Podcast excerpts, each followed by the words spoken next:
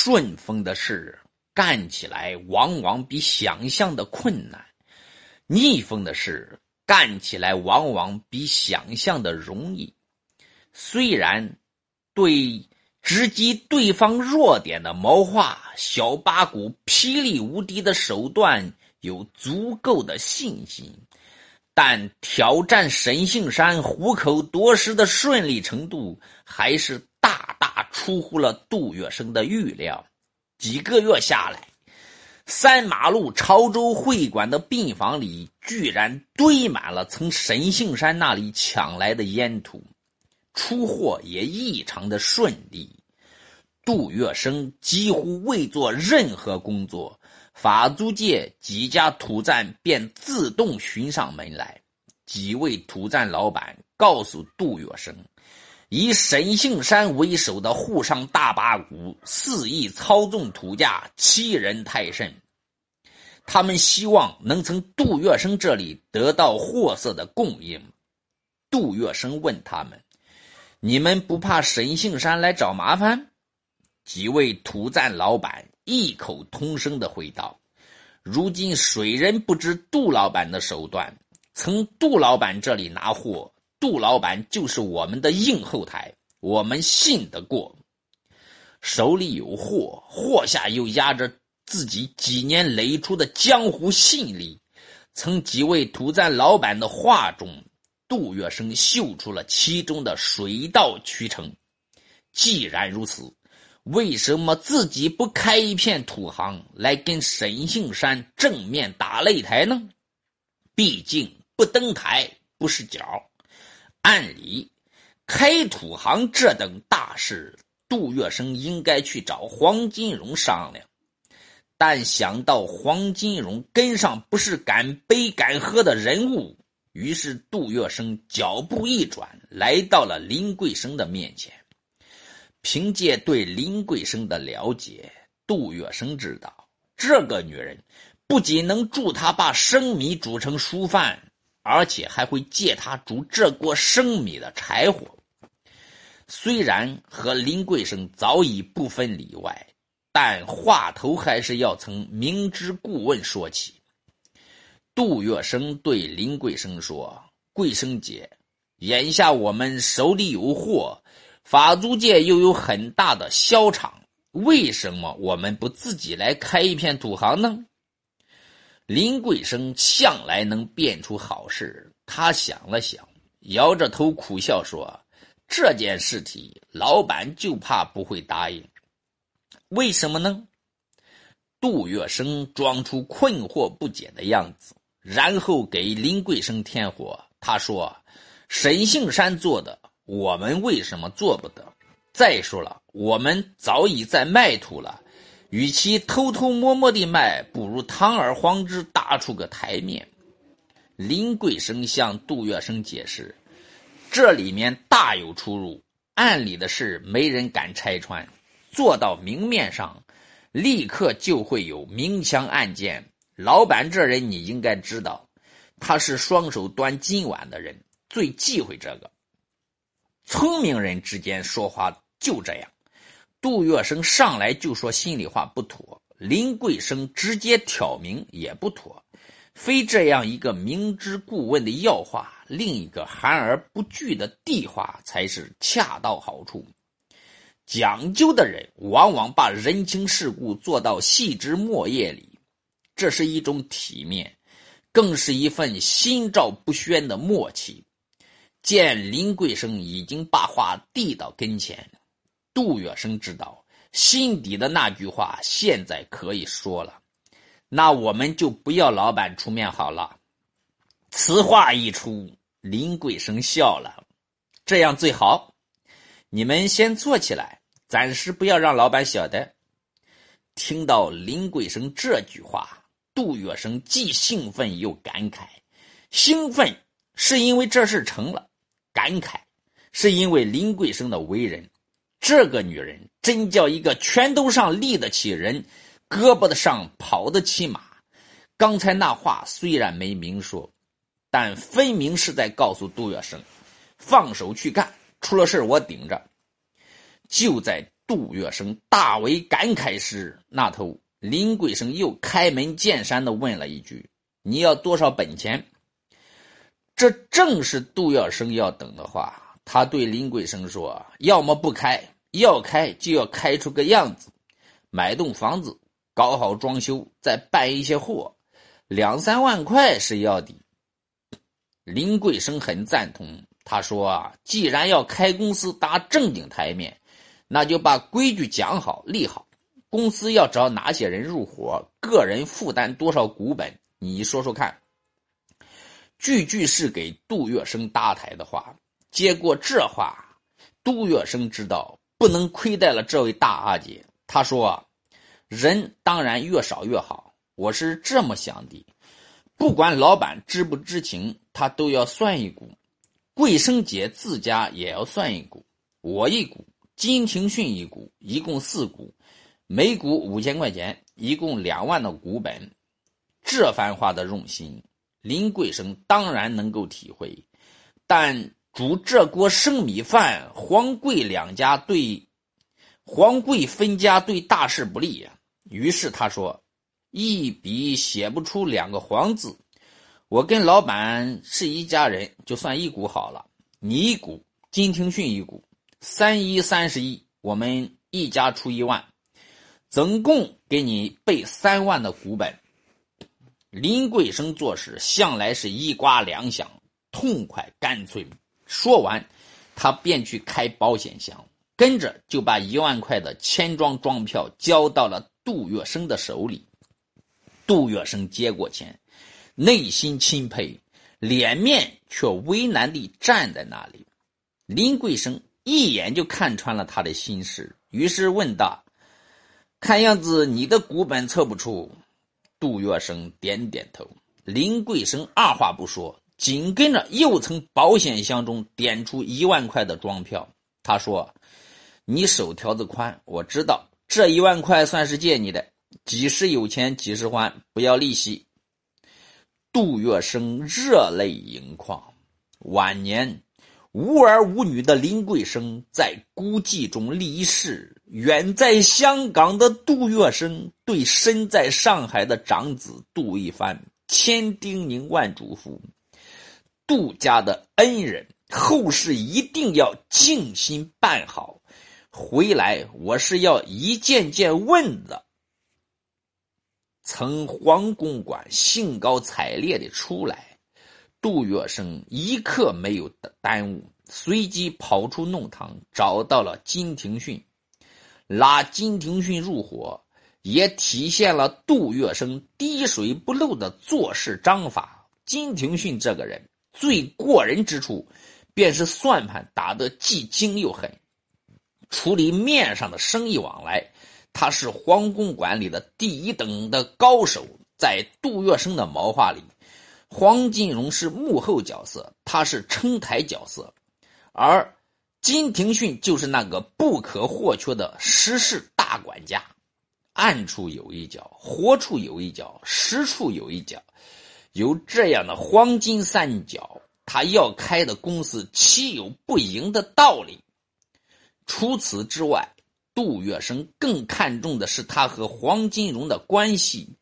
金廷训是黄金荣最信任的人，有一点足以证明：黄金荣做过六十大寿退休前后，他把手里的主要产业如。黄金大戏院、大舞台、老共舞台、共舞台，全部交给了金廷训继续打理。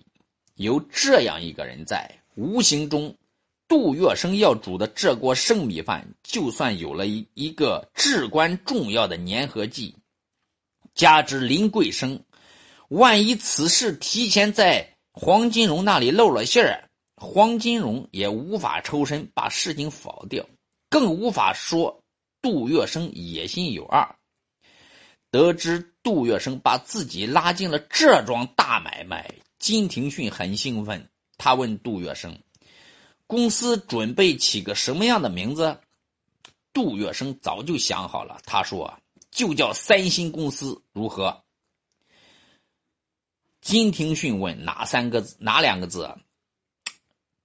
杜月笙说：“三人成行，老板的名字里面有只金，老兄尊姓又是金。我杜月笙虽然没有金，但是托你们的福，也算一金吧。”杜月笙的三星公司最初设在法租界围乡里，写字间和仓库连在一起，从弄堂口起有一道道的铁栅栏，安南巡捕日以继夜的分批守卫。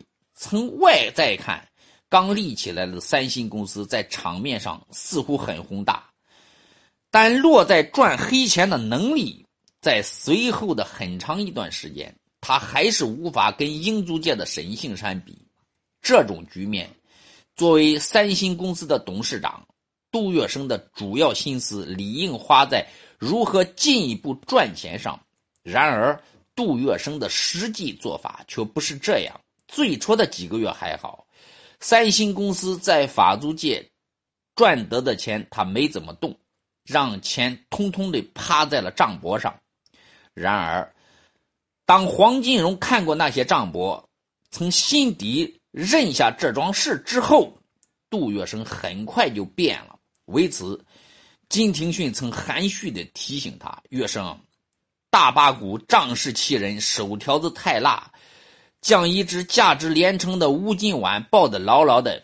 我们要不把拳头握紧，想些好办法出来，最多也就是啃啃人家金元宝的边儿。”吃吃人家指头缝里露出来的残羹剩菜，客气抱怨的下面，金廷训其实想说的是：现在不是大手大脚花钱的时候，你杜月笙应该尽快的磨出一把快刀来，即使要用钱，也要把钱用在刀刃上。可杜月笙却对他说：“欲速不达，既然搭台唱戏，那就索性先把四面八方的人拢好。”台面上拼的是哪家手狠，台面下拼的是哪家手狠，台面上看的是哪家手宽。对杜月笙说的，以及顺着这话朝下做的，金廷训有些看不懂，更有些忧心忡忡。杜月笙做了什么呢？简单一句话：用钱花钱。关于花钱。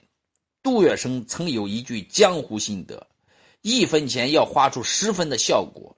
若花出去的钱让人觉得烫手，让人觉得是可怜施舍，那就是打了水漂，沉到了水底。在这一点上，杜月笙的很多门徒都曾说过：杜月笙之所以能用钱交下形形色色的真朋友，并非由于他灵活的头脑、玲珑的手段。他所凭持的唯有一个诚字，无论什么样的情景，他给人钱财总是真诚自然、光明磊落，而受者在他的有饭大加持的诚心下，也都无所愧疚、坦然自若。总之，杜月笙的钞票底下从不捎带利用心理、怜悯心理。越是这样，各种人越是愿意为他办事，愿意向他拿出真交情。因为是这样一种境界做派，三星公司刚立起来没多久，便在上海滩造出了一道人情世故的奇景，真真是四面八方的人都在三星公司吃俸禄。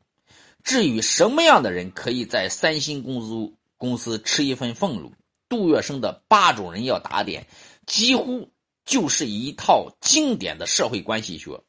第一种。高高在上的有利人物，杜月笙曾告诫门徒：闯荡上海滩，敬畏比利用更重要。对待那些站得比你高的人，你的一个“诚”字要化成敬畏，你手里的钞票要化成财香。只有这样烧香敬神，他的庙堂才能给你办事而一味的阿谀奉承，遇事才去拍马屁、递钱财，他们一定是吃一套做一套，不会把你当朋友。第二种，衙门里的各色人等，这类人大的是拦路虎，小的是难缠鬼，打点他们就像割肉喂食，需要用他们的时候，把肉喂在前头，防止他们捣鬼的时候，则要把肉摆在一边。一个是引他向前，一个是诱他靠边第三种，手里握着刀笔的人，上海滩的名士、新闻记者，在杜月笙眼中都是手握刀笔的人。对打点这类人，杜月笙。曾打过一个生动的比喻，他说：“一个人做事，周围是水，你就可能是粥；如果周围全是火，烧的你最后就是渣。”所以，对待这帮朋友，钱的作用就是灭火、引水。第四种，帮会兄弟对同道杜月笙的看法、做法始终很干脆，尽可能给同道兄弟递一只饭碗。自己的路会越走越宽。第五种，可能铤而走险者，杜月笙一生少有与亡命徒斗狠的时候，相反，他是一辈子朝亡命徒撒钱。这一点其实暗合了中国传统的君子智慧。在传统的君子成功之道里，如履薄冰是第一要义。因为一个小概率案件，往往就能导致满盘皆输。第六和第七种旧友旧交新友，杜月笙曾这么说过：他的朋友知道，旧交不断，新友不良，锦上添花在后，雪中送炭在前。只要这样，才能赢下人心，收得好口碑。第八种乡里穷人，在这一点，杜月笙做的尤其早，尤其多。从民国七年起，杜月笙每年夏天必干一件事：出资购买大量的杀药水、行军伞，亲自或派人运回普登高桥故乡。冬天，必购购置棉衣，赠发高桥的贫寒乡里。至于在故乡架桥造堂，更是不在话下。而在上海滩，乞丐流浪汉见到他的车子开来，必是一哄而上，嘴里还嚷着“水果月生多给几个零花钱吧”。因为一个“义”字，杜月笙少有驱赶这些人的时候。如此四面八方挥金如土，杜月笙在上海滩渐渐的赢得了江湖君子的美名。而他的三星公司虽然挣的是黑钱，但名声却不坏，人人都叫他大公司。这种威势是沈庆山之辈造不出来的。到了这种地步，对杜月笙而言，功其实已经拉满了。要彻底击败沈庆山，他只需要一个机会。